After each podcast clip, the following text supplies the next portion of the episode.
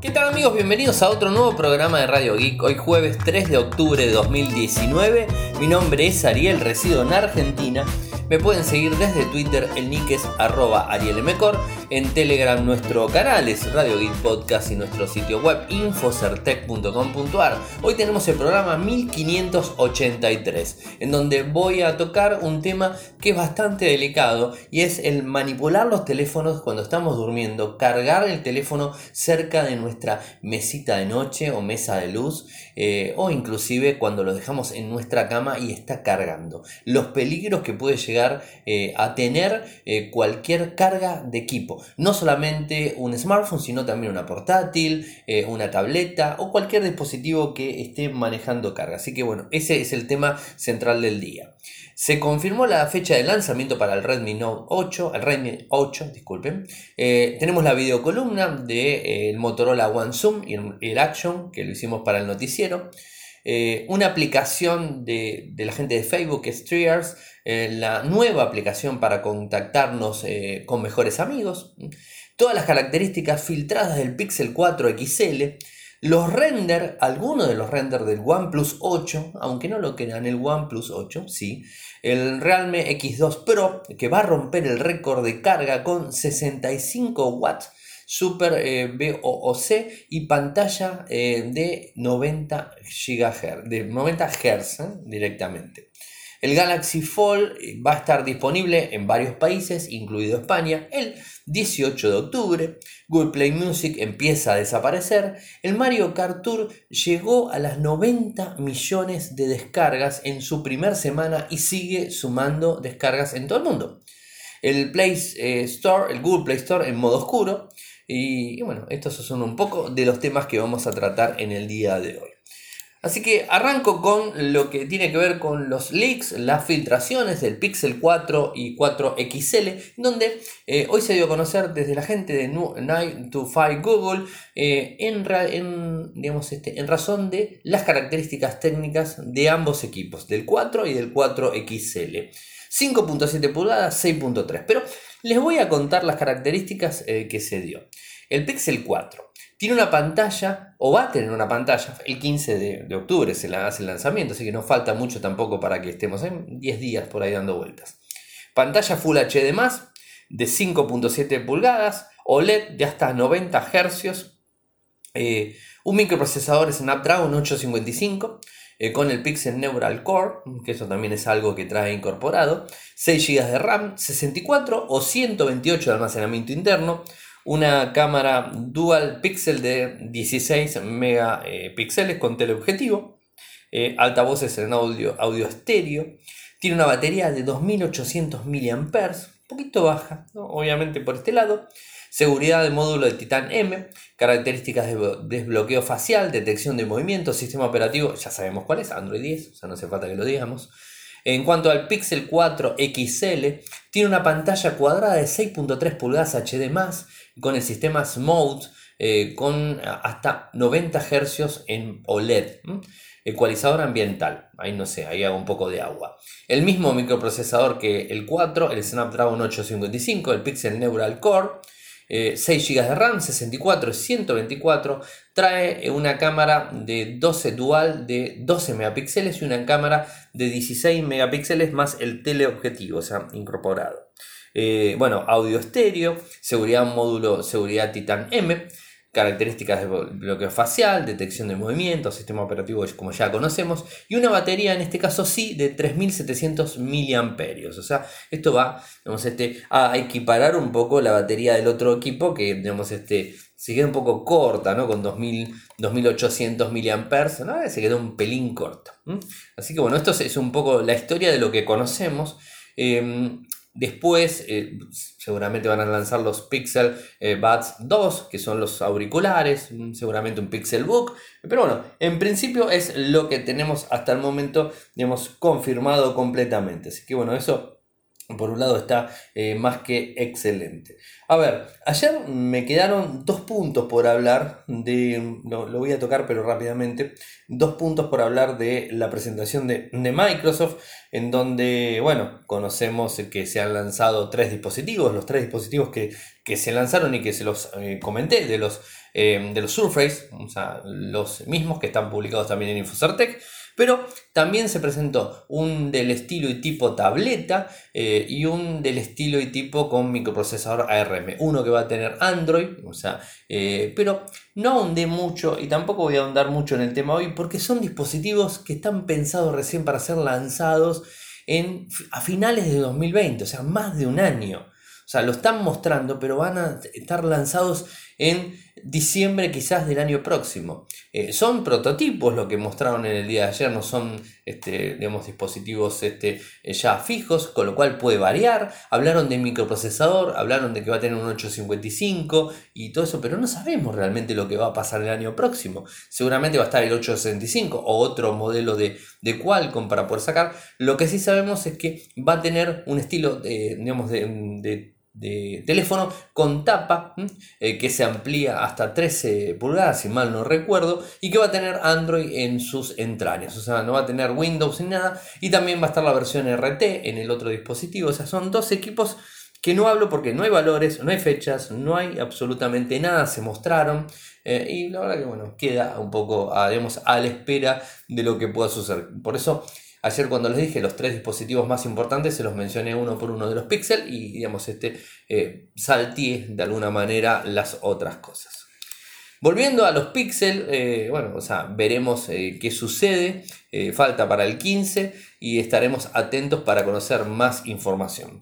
Y siguiendo con la línea de las filtraciones, nos encontramos con fotos de renders del OnePlus 8, pero se lanzó el OnePlus 7T. Bueno, el OnePlus 8, eh, que va a ser lanzado en la primera etapa del 2020. Ya hay renders. Como siempre los, les digo, hay que tener en cuenta que puede que sean ciertos o puede que no sean ciertos, eh, o que sean imágenes, no sé, tiradas ahí por azar. Eh, la gente de OnLeaks, o es, un, es un filtrador digamos, este, de, muy buena reputación, o sea que podemos llegar a darle algo de credibilidad. Por eso es que lo publicamos en Infocertec, porque si lo vemos que lo publica cualquier otro, cualquier otro leaks, convención, que no sea tan conocido eh, como Evan Blas, como Leaks o cualquier otro que ande dando vueltas, es como que no le prestamos atención. Pero ya cuando viene del lado de ellos es como que las cosas pueden tener un grado de, de, seguridad en cuanto al lanzamiento. Igual falta muchísimo tiempo, o sea, estamos eh, en octubre y tenemos que esperarlo, no sé, en febrero, marzo, quizás, no recuerdo las fechas exactas, lo estoy diciendo en memoria, no recuerdo las fechas exactas del lanzamiento de OnePlus, pero falta mucho, o sea, no, no creo que sea esa la historia. Y bueno, o sea, se ve un equipo con tres cámaras en la parte trasera, digamos, este, un frontal con una cámara del, que no se le ve el notch, o sea, o lo tiene ahí en perforación de... O sea, son imágenes, son renders que habría que ver si son ciertas. Y además, con esos renders hicieron un videito. Así que lo pueden ver el videito que está disponible. Lo subimos a Infosartec porque si llega a eliminarse, ¿no? O sea, bueno, ahí está. Eh, ahí está el video. Y, lo mismo hicimos con el Pixel 4, que también se subió un video en donde muestra el Pixel 4 en 20, 18 segundos, creo que son. Lo subimos también a Infosartec por las dudas que lo borre. O sea, ahí ya lo tenemos guardadito.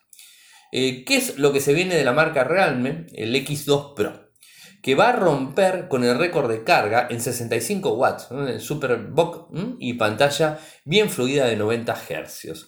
¿Y esto cómo nos enteramos? De la, de la cuenta de Realme Europa. O sea, eh, han publicado las imágenes de esto y es que de esa manera nos estamos enterando de este próximo equipo que eh, traería el SOC Snapdragon 855 más, traería una cámara cuádruple de 64 megapíxeles con zoom híbrido de 20. Eh, la verdad, un equipo excelente. La carga Super eh, de 65 watts. La pantalla es a lo que se hizo hincapié. La batería sería de 4000 mAh y según dicen, podría cargarse en 30 minutos. O sea, con este carga rápida, en 30 minutos estaría lista y operativa para funcionar. La pantalla, los 90 Hz, sí está, digamos, este, la imagen disponible, que lo habrán visto en el tweet, y que además acompaña la publicación esa misma pantalla. Así que bueno, eh, esa misma imagen de lo que habla en la pantalla. Así que bueno, estaremos eh, atentos a ver qué es lo que sucede, cómo lo presentan eh, y cuándo lo presentan. Así que bueno, vamos a estar atentos obviamente para, ver esta, esta situación del lanzamiento. Eh, ¿Qué más? ¿Qué más? ¿Qué más? Tenemos muchas cosas. El Galaxy Fold, eh, dispositivo con problemas, si los hay, es el, Galaxy Fold, en donde va a estar en lanzamiento el 18 de octubre en varios países, no solamente España, va a estar en Suecia, Finlandia, Dinamarca, Noruega, Suiza y Polonia, obviamente España, ¿no? El 18 de octubre. Y esto, la información está tomada de la página de Samsung España directamente donde habla un directivo, cuenta un montón de cosas del equipo y dice el valor. El Galaxy Fold estará disponible en Black and Silver a 2020 euros. 2020 euros, que me imagino debe ser libre el equipo. Y bueno, esto es después de todas las pruebas que hicieron, eh, están eh, digamos, este, lanzando el equipo. ¿Qué es lo que dicen? Durante los últimos meses, Samsung ha estado trabajando en el Galaxy Fold para garantizar la mejor experiencia posible, mejorando todo el recorrido del consumidor, así como el diseño y la construcción del dispositivo.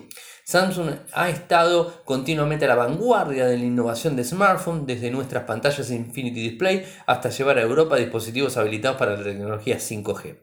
Con Galaxy Fold continuamos nuestro compromiso de ser pioneros en la industria con un dispositivo que ofrece una pantalla más inmersiva sin sacrificar la portabilidad.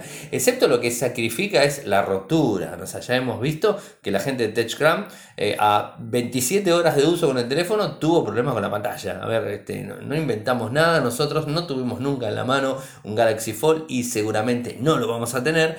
Eh, ni comprado ni que nos lo preste la gente de Samsung. Inclusive habrá que ver si en Argentina llega el Galaxy Eh, creo que va a llegar para un bolsillo demasiado alto. Imagínense si hoy por hoy tenemos los iPhone eh, en Argentina, en pesos argentinos está a 220 mil, 200 y pico de mil pesos. Imagínense a, mil y, monedas en dólares. Imagínense, este va a salir el doble, va a salir como un vehículo cero kilómetro. Una locura total tener un equipo de estos. O sea, obviamente ya no es un problema de Samsung, es un problema de la devaluación nuestra, la moneda, más los impuestos, más esto, más el otro. Termina siendo que el equipo salga fortuna en Argentina. Cualquier equipo, cualquier smartphone sale fortuna en Argentina.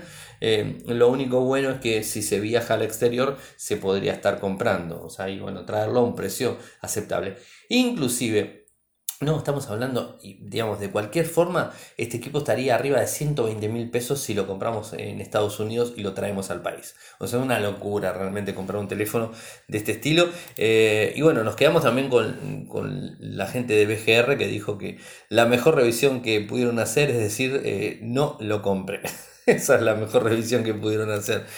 Yo que sé, a mí particularmente me parece que no es un, equipo... Eh, sí, es, este, es disruptivo, o sea, porque es el primero en su clase. Eh, creo que está buena ver la tecnología, pero es el primer modelo con sus falencias que ya sabemos las tiene. Así que particularmente no creo que sea una buena, una buena compra y más este costo-beneficio creo que no, no cierra por ningún lado. ¿no? O sea, pero eh, es el primer dispositivo. Ya sabemos que Samsung está trabajando con el Galaxy Fold 2 y que seguramente el año próximo, no sé si en el CES o en el Mobile World Congress, seguro que sí, ahí vamos a tener novedades, pero hasta el momento no hay mucho más este, para conocer. ¿Y qué pasa con esta aplicación de, Facebook que ha lanzado hoy? Que se llama Triads. Eh, es una aplicación para contactar con los mejores amigos de Instagram. Es decir, está eh, linkeada o está funcionando de forma, eh, digamos, este, continua con los usuarios y contactos que tenemos en Instagram directamente. O sea, de alguna manera mejorar nuestra experiencia con determinadas personas que podemos llegar a seguir y que estamos en contacto. O sea, esto, digamos, en principio es para personas en contacto, no para todo el mundo. Em, ¿Qué es lo que dice? Eh, incluye, eh, mi inglés es bárbaro, ya lo saben, eh, triars, no es TH Rears, no sé cómo se pronuncia. así que ya me conocen y, y saben que mi inglés no es de lo mejor. Incluye solo a personas de nuestra lista de mejores amigos para tener siempre el control sobre quién puede contactarnos en la aplicación. Con ello se puede crear y editar la lista cuando queramos en Instagram o directamente en la misma aplicación. Eh, con Triggers eh, se puede compartir fotos, videos a una gran velocidad, o sea, utilizando los accesos directos de la cámara para enviarlos a los mejores amigos con un solo eh, o dos toques. O sea, podemos sacar una foto y enviarla directamente a los amigos. Se puede, digamos, este, escoger entre una serie este, de estados predefinidos, crear uno propio, habilitar estados automáticos para compartir información breve sobre nuestro día a día con nuestros amigos. O sea, es, es una aplicación uno contra uno eh, en donde podemos este, estar compartiendo cosas y creo que se puede sacar este lindo provecho a la aplicación bien usada. Toda aplicación, todo servicio de este estilo tiene que estar bien usada y a conciencia del que la utiliza, ¿no? eso es importante. Eh, a su vez, los comentarios no solamente van a estar disponibles desde, desde, esta aplicación, sino también van a estar disponibles desde Instagram. O sea, no se olviden que esta aplicación trabaja con Instagram, pero no reemplaza a Instagram.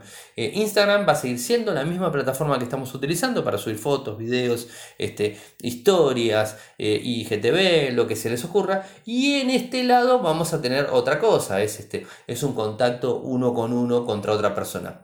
A ver, el contacto uno con uno lo tenemos también, porque tenemos los mensajes internos, tenemos varias cosas, pero bueno, ya sabemos que Facebook le gusta meterse, meterse, meterse, y bueno, ha sacado esta aplicación, eh, el que la use me lo contará, la instalé, no la pude usar, eh, pero bueno, estén atentos a, poder probarla y después nos cuentan, nos, pasan su feedback. ¿eh? Y como les dije, Hoy publiqué la columna eh, que hice el día, el día miércoles eh, para el noticiero en, televisión. Y, bueno, lo que hice eh, en, en la columna en 8 minutos es mostrar las cosas más básicas del Motorola One Zoom y el Motorola Action. Mostré, creo que es lo que se puede mostrar con el teléfono en mano. Del One Zoom les muestro cómo cuando tapo el sensor principal, o sea, de las cuatro cámaras, pongo mi mano en las cuatro cámaras, esto eh, digamos, este, en la misma, en el mismo video lo van a ver, cuando tapo eh, y digamos, este, los sensores se oscurecen completamente y se ve el color de mi mano, automáticamente la inteligencia artificial de la cámara lo que hace es lanzar el modo night, o sea, el modo noche lo lanza. Si suelto, o sea, si le dejo entrar luz cuando corrí la mano, automáticamente, eh, digamos, toma más luz y el modo noche ya se apaga porque no es necesario que abra más el focal, ¿no? o sea, tiene que abrir más el focal para poder tomar más claridad, ¿no? Y la verdad que sacan fotos muy, pero muy, muy buenas. Y según lo que tengo entendido, nuestro amigo Iván Boglioli de Tecnosmart, que va a estar sacando la revisión del Motorola One Zoom en estos días, si es que ya no la sacó, pero en estos días la va a tener, lo que está muy bueno los, los videos que él sube. Y bueno, él contó que es este, con el Snapdragon 675 soporta tranquilamente la Gcam y según lo que me dice funciona mucho mejor con la cámara Gcam instalado desde la PK. A ver, no soy de recomendar una aplicación que bajen en APK.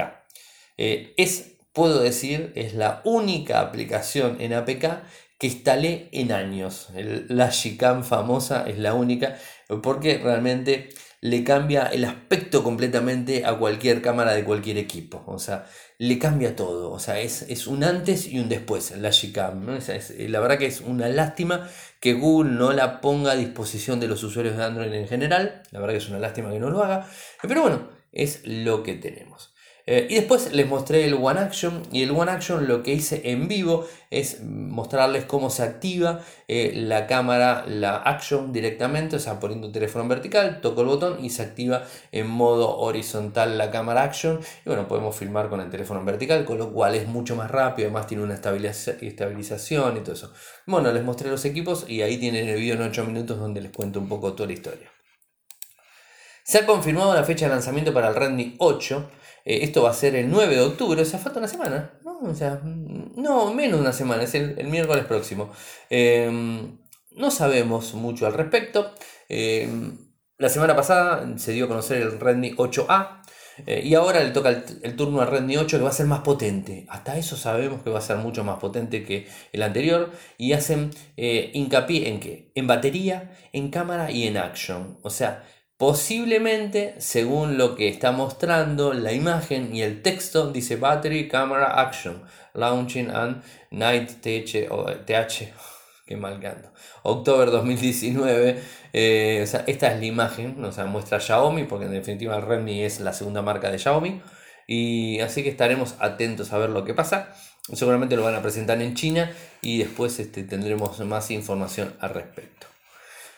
A ver, ¿qué pasa con, con la Unión Europea y Facebook? Mm, o sea, noticia, esta, estoy fuera de las noticias que había contado, pero no quería dejarlo de sacar, eh, de contarles a ustedes. Hay una sentencia del Tribunal de Justicia de la Unión Europea, la TJUE, eh, que determinó, eh, decidió aplicar sanciones judiciales en, a Facebook en los países miembros de Europa, ¿no?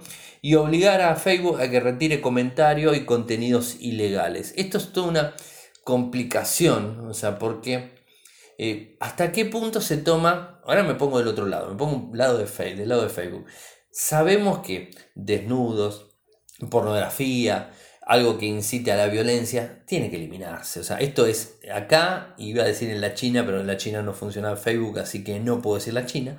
Acá o en cualquier parte del mundo, eh, si tiene ese tipo de contenidos, se puede denunciar y el contenido se tiene que quitar. O sea, estamos totalmente de acuerdo en ese tema todos. Ahora, ¿qué sucede con el contenido? ¿Quién modera el contenido? Ya sabemos que Facebook eh, tiene un sistema de moderación de contenidos para tratar de cubrirse y todo ese tipo de cosas. Ahora, la sentencia habla de comentarios, habla de, contenidos similares equivalentes que deberán ser eliminados por Facebook si un juez europeo los declara ilegales. Este mismo, esta misma normativa podría extenderse a otras redes sociales, no solamente a Facebook. En principio están atacando a Facebook, ¿no? Eh, y de alguna forma también están poniendo algún este, recorte a la libertad de expresión de las personas. Vuelvo del mismo al ejemplo anterior. Si pongo contenido, si ponemos contenido que digamos viole, que haga algo que está fuera de lugar y que todos podamos hacer una condena y que ya no tenga que estar la Unión Europea, ni Estados Unidos, ni UK, ni nada que se le parezca, todos vamos a hacer la condena, digamos, este, correspondiente. Si vemos contenido de pornografía, vamos a denunciarlo. Si vemos desnudo, lo mismo. Si vemos alguna cosa, lo vamos a denunciar. Y ya no tenemos que recurrir a un tribunal supremo para que pueda accionar contra Facebook. Eso lo hace. Inclusive si Facebook detecta ese tipo de contenido, lo elimina directo. ¿no? O sea, esto es algo que sucede. La sentencia se, se explica como el artículo 14 de la Directiva 2000-31 ya contemplaba esa eliminación de contenidos ilícitos y eximía a las empresas cuando no tenían conocimiento de esa actividad o cuando actuaban con prontitud para retirar los datos. Esto es más que lógico. Eh, es bastante complicado eh, que un prestador, como puede ser Facebook, como puede ser Twitter, prestador de un servicio, pues en definitiva nos brinda un servicio, o sea, no, queda otra, eh, estén los usuarios subiendo contenido ilícito eh, y, bueno, o sea, quizás Facebook ya tenga los robots para estar tomando esa información, la inteligencia artificial que tiene integrada, seguro lo detecta de forma rápida antes que nosotros, pero digamos, este, eh, lo que dice es que si, por ejemplo, Facebook no está en conocimiento, bueno, o sea, no tiene la culpa, o sea, usan la plataforma, pero él tampoco le dice a la gente, sí, subí contenido ilícito, no, no le dice eso. O sea, no, está en la idea de Facebook hacer eso. O sea, le podemos criticar un montón de cosas, pero la idea de Facebook no es hacer eso. Y aparte le, le juegan contra, o sea, le juegan contra terriblemente. y después el otro tema también es para tratar de salvaguardar las empresas de servicios como Facebook, por ejemplo, es la prontitud para retirar los datos. Es decir, si, por ejemplo, eh, no se dio cuenta Facebook de un contenido ilícito y es denunciado y Facebook ataca directamente y pide o pide el Tribunal Supremo porque una persona en vez de denunciarlo en Facebook lo denuncia ante la justicia, bueno, ahí ya eh, cuando recibe Facebook la demanda de ese contenido puede tranquilamente, si lo hace rápido, eliminarlo y si lo elimina entonces este, va a retirar algún tipo de problemas, o sea, no va a tener inconvenientes en todo eso, ¿no? Hay un montón de, de puntos en la sentencia, son más de 37, así que no voy a tocar cada uno de ellos, después le voy a pasar un enlace para que la puedan ver y, creo que es interesante. Además de todo esto, tenemos a alguien que se está sumando a lo mismo, eh, que tiene que ver con el Reino Unido. El Reino Unido, Estados Unidos y Australia se unen eh, para pedir a Facebook que rompa el cifrado de WhatsApp eh, por motivos de seguridad pública. A ver, no tiene mucho que ver con el contenido, pero de alguna manera sí. El contenido que nosotros utilizamos, el contenido que nosotros este, enviamos en cualquiera de las tres redes, el Reino Unido, Estados Unidos y Australia están pidiendo a Facebook que rompan el cifrado. Em, hay una carta abierta que se publicó desde BuzzFeed, que les voy a poner el enlace, lo voy a abrir porque si no me lo voy a terminar olvidando, en donde el fiscal general de Estados Unidos, William Barr, eh, el secretario de Naciones Unidas, Naciones de Estados Unidos, Kevin McEllan, el secretario de Estado del Departamento Interior del Reino Unido, Priti Patel, el ministro del Interior de Australia, Peter eh, Dutton, piden a Facebook que detenga sus planes de implementar cifrado extremo a extremo en sus aplicaciones de mensajería. A ver, si está cifrado, WhatsApp por ejemplo está cifrado. Eh, lo que pasa que Facebook, ya sabemos, quiere unificar las tres redes, o sea, las tres plataformas las quiere unificar en mensajería y que cualquiera pueda responder. Si te escribió en Facebook, te puede responder en WhatsApp. Si te escribió en Instagram, te responde en WhatsApp o en WhatsApp o en Facebook, o al revés. Entonces, de esta manera es como que se va a unificar todo. Esto, eh, de alguna forma, tiene que ser seguro y es lo más lógico que sea seguro.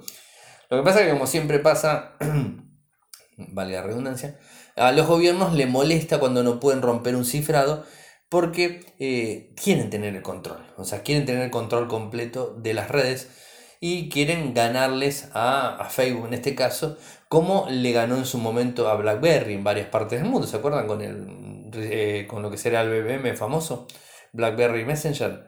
Eh, les ganó, hizo fue la ruina de BlackBerry Messenger, el famoso ping, bueno, fue la ruina de BlackBerry Messenger y acá quieren hacer lo mismo. Eh, acá de vuelta, punto a favor de Facebook. Yo creo que Facebook no tiene que brindar ese tipo de, de, rotura o que se pueda abrir un cifrado.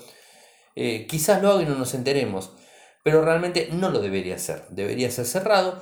Eh, y bueno, a ver, este, si están pasando información peligrosa, delicada, si entran en Facebook y digamos rompen el cifrado, pueden leer este, todos los mensajes de Facebook, WhatsApp o de Instagram porque lo van a unificar y lo van a cifrar, excepto WhatsApp que ya está cifrado, eh, si eh, lo, terminan rompiendo, eh, la verdad va a terminar perjudicándonos a nosotros. Y además, convengamos que WhatsApp ya tiene ese cifrado, entonces si quieren unificar las plataformas, las tres plataformas tienen que tener el mismo sistema cifrado.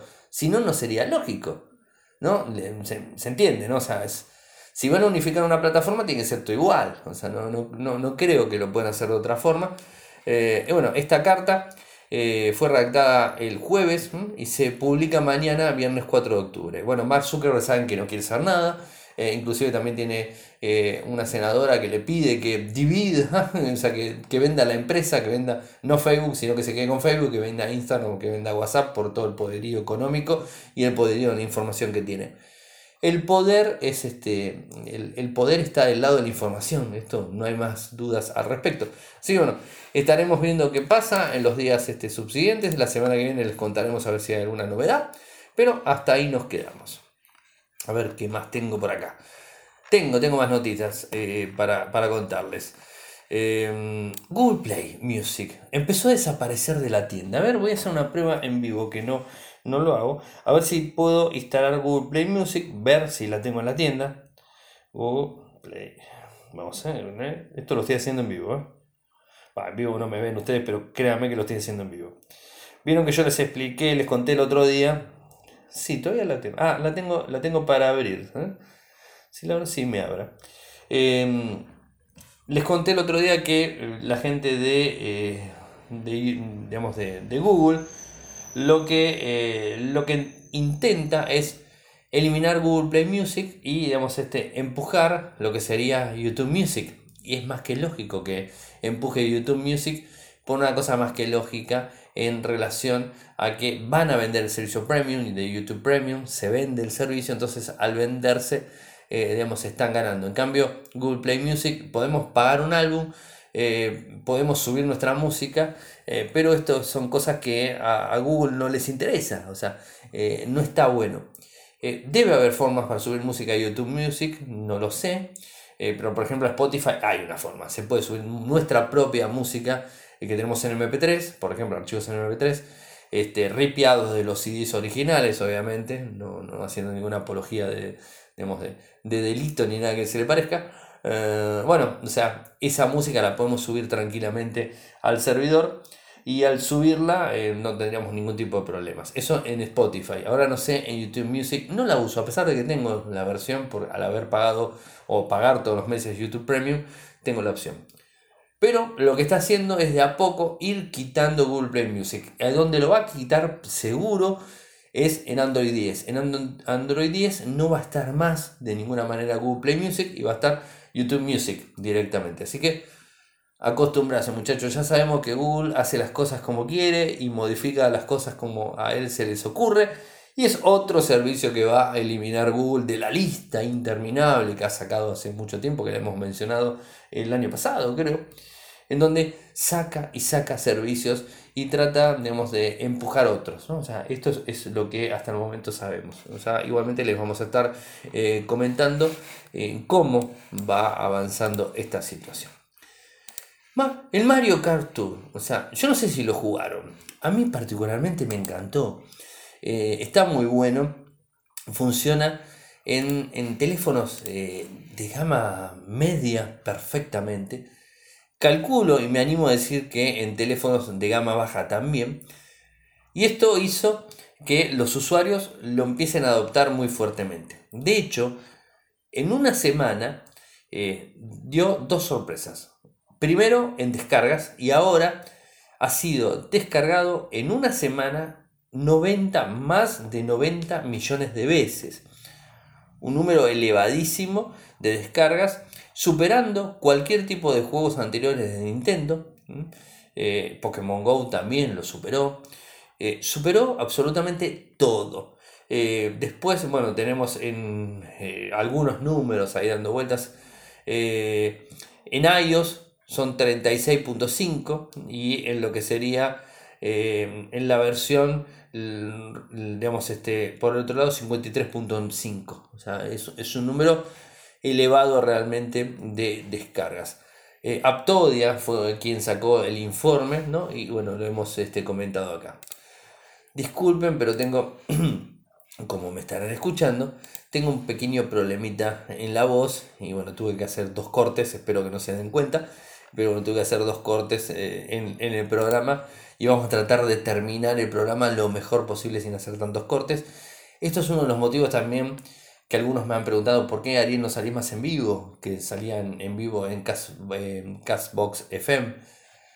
No puedo salir porque realmente la primavera, o sea, en, digamos, del hemisferio sur tenemos primavera, el hemisferio norte tiene eh, lo que sería el otoño.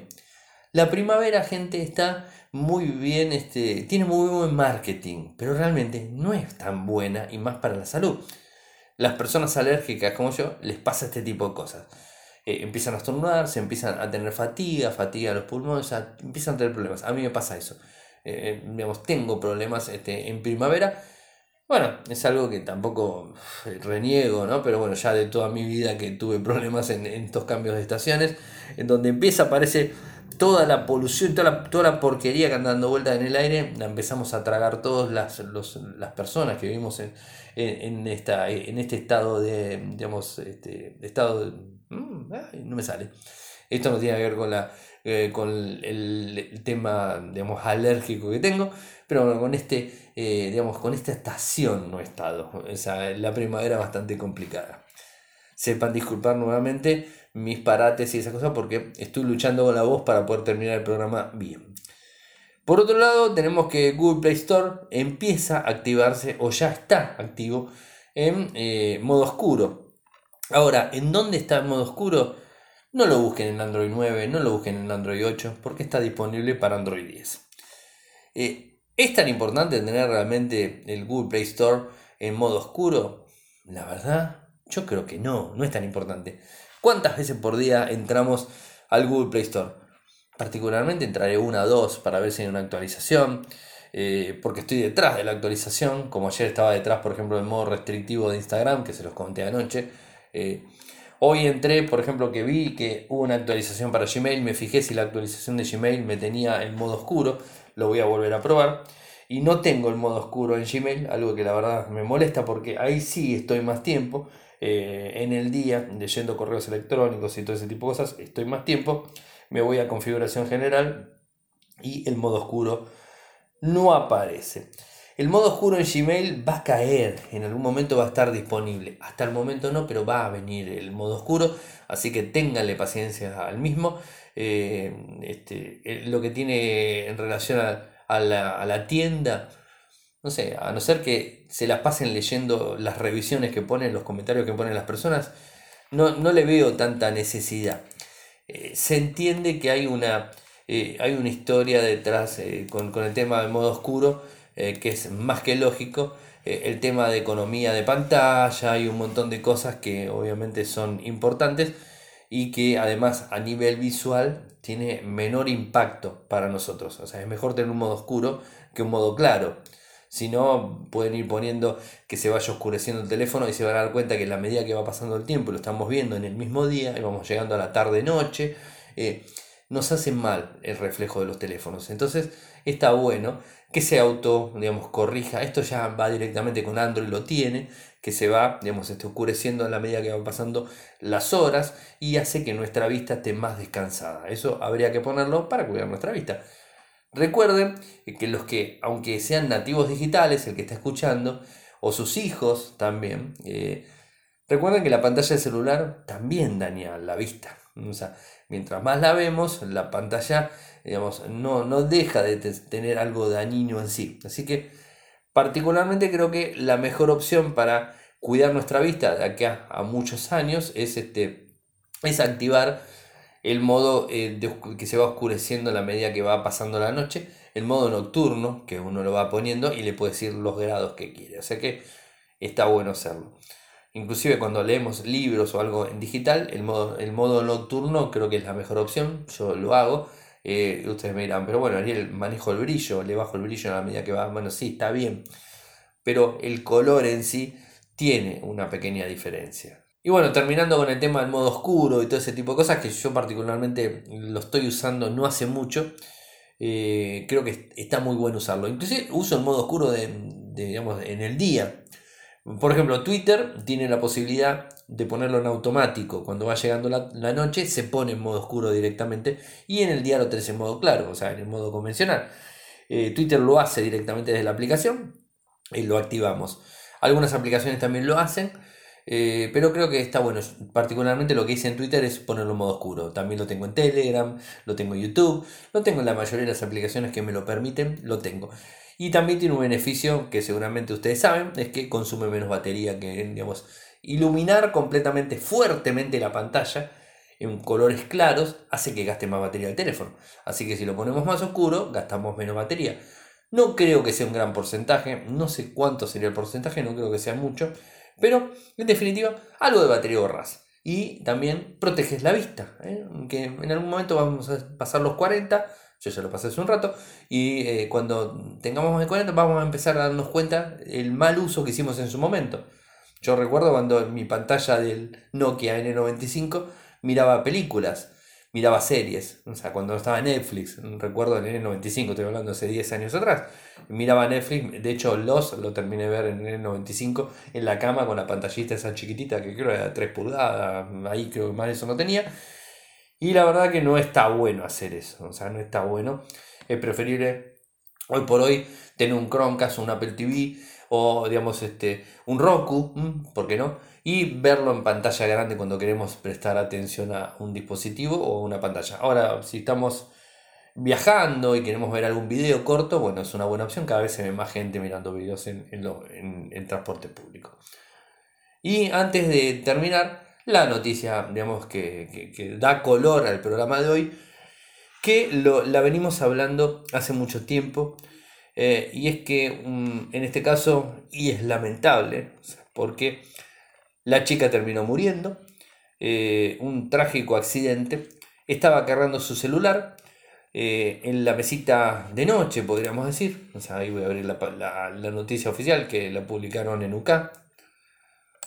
A ver, a ver, a ver qué pasa. 14 años tenía esta chica.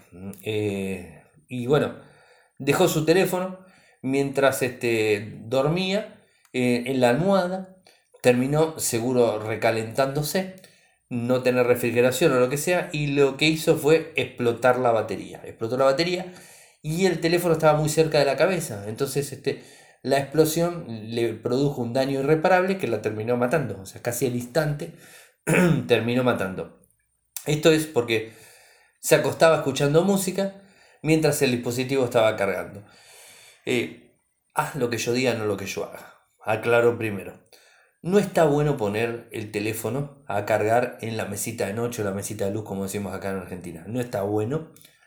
Si lo vamos a hacer, pongámoslo lejos nuestro, eh, porque la falla eh, electrónica es muy común. Tenés un cargador ultra power que, por ejemplo, puede llegar a, a fallar, el microprocesador no está funcionando bien, o tiene X motivo, recalienta más, le brinda más tensión la batería se infla, se infla, se infla hasta que no puede el litio, no puede, ¿eh? ahí ya está bien apretado, explota. Esto es lo que sucedió en este caso. Eh, y, bueno, terminamos, terminó muriendo la, chica, ¿no? Acá veo la foto y digo, por Dios. No, no sabemos qué teléfono es, eh, porque no trascendió qué teléfono era, qué marca era, o sea, por lo menos hasta, hasta el momento no, no salió. Vemos la imagen del teléfono, o sea, la foto del teléfono está explotado. Yo creo que acá no tiene la culpa fabricante. Esto se los voy a dar a modo de recomendación. Lo único que sí veo de marca es una memoria micro CD Kingston de 16 GB, que es lo que se ve en la foto. Eh, eso es lamentable, realmente, ¿no? Los familiares obviamente están devastados por, por esta situación, o sea, haberle, haber fallecido los padres, me imagino lo que debe ser, ¿no? Por un mísero teléfono, ¿no? Que no vale la, pena la vida de una persona por un teléfono. Y mucho menos por un descuido. En este caso fue un descuido. Eh, voy de vuelta. Si pueden esquivar, poner el teléfono cerca de ustedes cuando están durmiendo, mejor. No se les ocurra cargarlo, como es esta chica, y dejarlo en la cama cargándose. Traten de no usarlo cuando lo están cargando.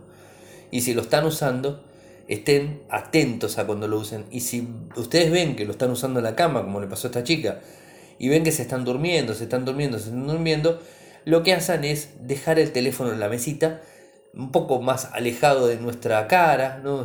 o, de nosotros en sí, alejado también de, de la cama, ¿por qué?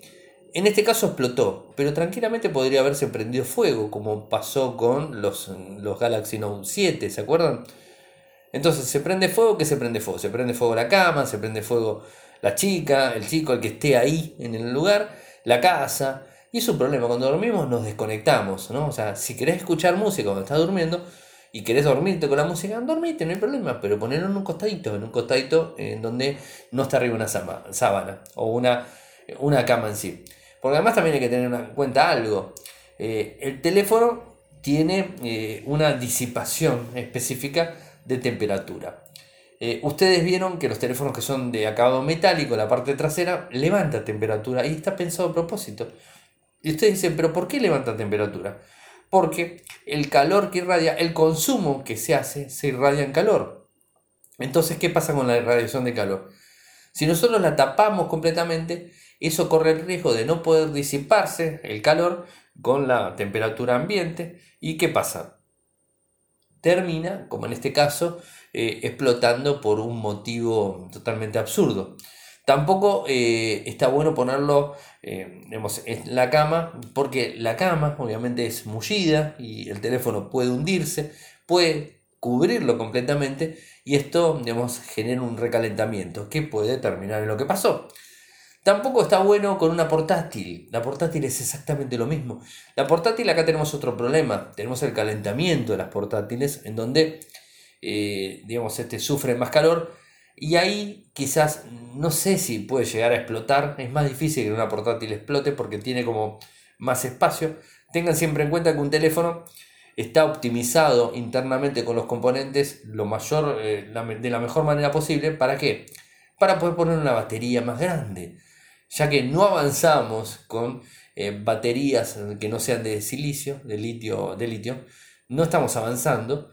Eh, entonces, este, ¿qué es lo que hacen los fabricantes? Tratan de achicar toda la plaqueta, tratan de achicar todo, digamos, ubican los agujeros en la micro CD, la SD, este, el jack, esto, el otro, lo van ubicando de una manera que tengan más espacio para poder ponerle baterías más grandes. Entonces, pasar los 3000 mAh en un teléfono de 5 en adelante pulgadas y bueno, es un tema, hay que considerar y que el teléfono no sea muy pesado, que no sea muy, muy ancho el equipo. Entonces son, son varios puntos a tener en cuenta, sí, obviamente son varios puntos. Y esto puede generar eh, problemas de recalentamiento, justamente porque al estar todo muy compacto, el micro también levanta, levanta temperatura, no tanto como levanta una batería cuando carga. Ustedes fíjense cuando están cargando, toquen el teléfono, o sea, no con la funda, sino toquenlo directamente de manera que tiene temperatura el teléfono porque está cargando. Otra cosa que yo no estoy muy de acuerdo, excepto en los equipos que vienen con funda, porque quiero pensar que el fabricante, la funda de silicona de gel que le puso, no va a influir en la disipación del calor. Quiero pensar eso. Pero si el teléfono no viene con funda, particularmente no le compro funda. Porque por dos temas. El, primero de ellos es que me gusta ver el teléfono con el acabado real que tiene. Y el segundo punto es la, eh, la disipación de, temperatura. Así que bueno, eso como para tener eh, en cuenta. Esta chica lamentablemente no pudo hacer nada. Mm, se, se cree que sufrió heridas graves en la cabeza como resultado de la explosión y murió en el acto. Cuando los paramédicos fueron llamados por sus familiares totalmente devastados, no pudieron reanimarla, diciendo que había, que había estado muerta por algún tiempo, es ella había muerto hace un tiempo. Los expertos forenses eh, más tarde confirmaron que móvil había explotado en las primeras horas de la mañana, después de sobrecalentarse mientras se cargaba, y fue la causa de la muerte según los reportes locales. Esta chica tenía 15 eh, años, 14 o 15. Eh, y bueno, la verdad que, falleció por una causa más que, más que tonta y no ella, o sea, la causa, la verdad que veo, veo la foto de la chica y uno se pone a pensar cuántas veces habremos hecho esto nosotros, nos pusimos a cargar el teléfono y lo, lo tenemos en la mano, en la cama y se puede, uno nos puede, se puede dormir con el teléfono, se cae en la cama y si está cargando es un problema. Así que como recomendación final les digo, no utilicen el teléfono cuando está cargando y mucho menos utilicen el teléfono en, la, en el oído.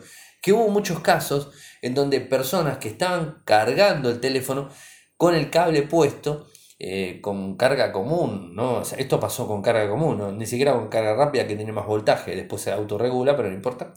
Eh, en donde se lo pusieron en el oído y le explotó.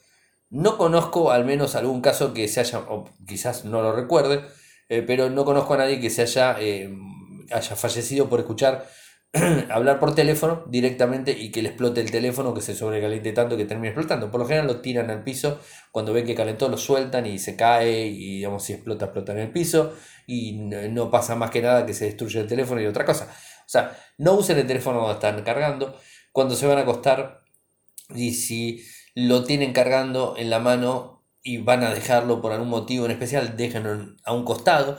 Si lo pueden cargar eh, en un lugar alejado de la cama, mejor todavía, donde no tenga ningún, eh, ningún material combustible que se pueda prender, papel por ejemplo, o sea, no, lo pongan arriba de un cuaderno, de un blog de notas, eh, hojas en sí, no lo pongan ahí arriba a cargar, traten de ponerlo en una, este, en una superficie rígida que no tenga problemas y que se siga disipando el calor como corresponde. Un punto importante es siempre utilicen los cargadores originales del equipo. Esto es muy importante. Si se les rompe el cargador, vuelvan a comprar un cargador original del equipo. Porque hay muchos cargadores que son truchos, o sea, que son eh, falsificaciones de los cargadores originales que se venden en la calle inclusive, y que no son de las marcas, son truchos, están eh, ploteados o están dibujadas las marcas, pero no son esas y esos cargadores tienen su problema. Utilicen los cables originales también, no solamente para proteger este tipo de cuestiones, sino también para proteger el teléfono. Si usamos un cable USB-C, digamos, barato, económico y que eh, no está bien probado, ese cargador, eh, ese cable USB-C puede que termine arruinando nuestro teléfono. Así que tratemos siempre de utilizar los componentes y los accesorios que vienen en el equipo y si no, conseguir comprar uno exactamente parecido o de la misma marca, como para quedarnos tranquilos que no tengamos inconvenientes, ¿no? O sea, bueno, eh, lamentablemente la noticia ya se las dije, o sea, no, no voy a ahondar más en el tema. Eh, se llamaba eh, Alau Asetskiski Alzabet, de 14 años, escuchando música en, su aldea en Bakstove, Kazajstán. O sea, bueno, es lo que, lo que sucedió. Escuchaba música en su pueblo, en la cama, y bueno, terminó pasando esta situación. No, no me arriesgo a decir el modelo de teléfono, pero me imagino por dónde viene, eh, de por dónde viene la, digamos, este, la marca. Eh, espero que les haya gustado el programa. Disculpen, se me está trabando muchísimo la voz, estoy haciendo demasiada fuerza, eh, como les dije. Así que bueno, hice lo mejor que pude en el programa. Saben que pueden seguirme desde Twitter, mi nick es arroba arielmcor. En Telegram nuestro canal es Radio y Podcast. Nuestro sitio web infocertec.com.ar. Si nos quieren apoyar lo pueden hacer desde Patreon, que es www.patreon.com barra radio www.patreon.com barra radio eh, muchas gracias por escucharme y nos volvemos a encontrar el lunes, o sea, con otro nuevo podcast desde Radio I. Buen fin de semana para todos.